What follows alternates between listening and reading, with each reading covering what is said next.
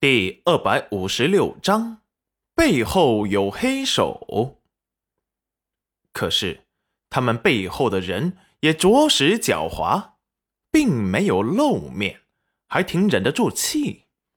他已经在丞相府布下了天罗地网，只要他们敢踏进去，都会让他们有来无回。还有那大祭司也很可疑。仿佛知道他监视了他一样，什么马脚也没露，也没有丝毫的动作。自从上次石安查到了蛛丝马迹，斩断了他的情报网时，他就按耐着不动，没有动作了。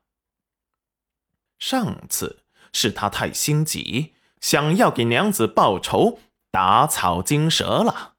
这一次想要他露出马脚。可能有的等了，不知道他为什么会刺杀娘子，又想着齐玉露身后的人到底是谁？帮着齐玉露成为了大皇子养母的是镇国大将军穆易峰，现在他死了，齐玉露就没有了靠山和价值，自愿入了公主府做丫鬟。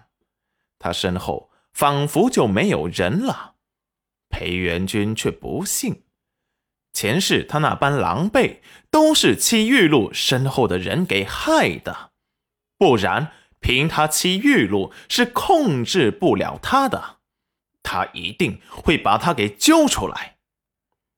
韩秀秀听暗卫来报，被方大勇给找回去了，每日问他要银子花。不给就是一顿毒打，看起来没有丝毫异常。石安也让暗卫仔细盯紧了，而大皇子皇上还有用，便把他留在了京城，让太傅好生教导。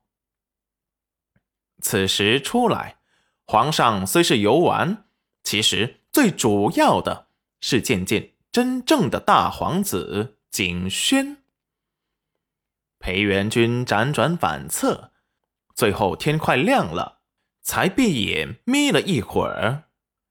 戚云染醒来时，天已经大亮了。就在此时，外面的门突然被打开了。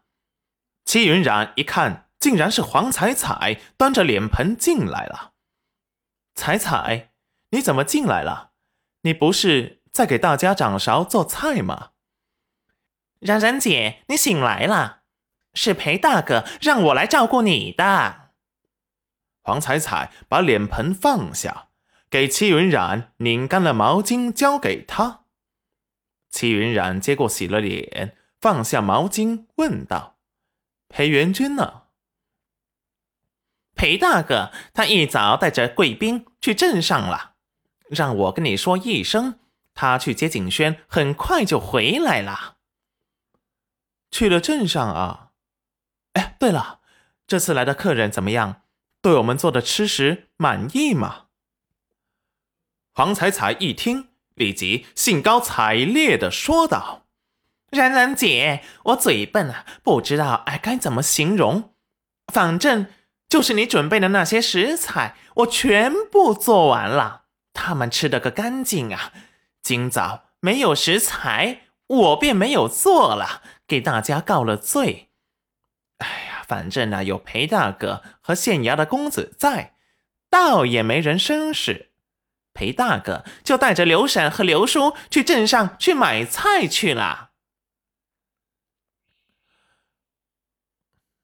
哦，那还好。哎，我们的特色火锅怎么样了？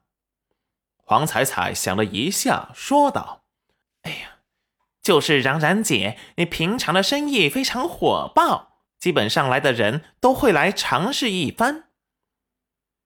刘婶和我娘，还有些三四个婶婶，加我都忙不过来呢。”齐云染立即来了兴致：“哎，那他们觉得味道如何？”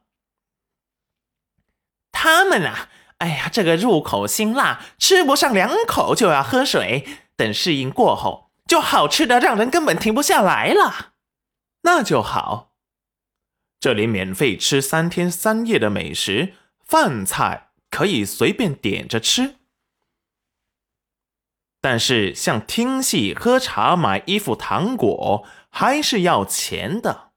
还有土特产，他养在后山的活鸡、活鸭，全是打了生态鸡鸭无公害的标志。更有趣味生活、入住民宿的体验，不过也得花钱。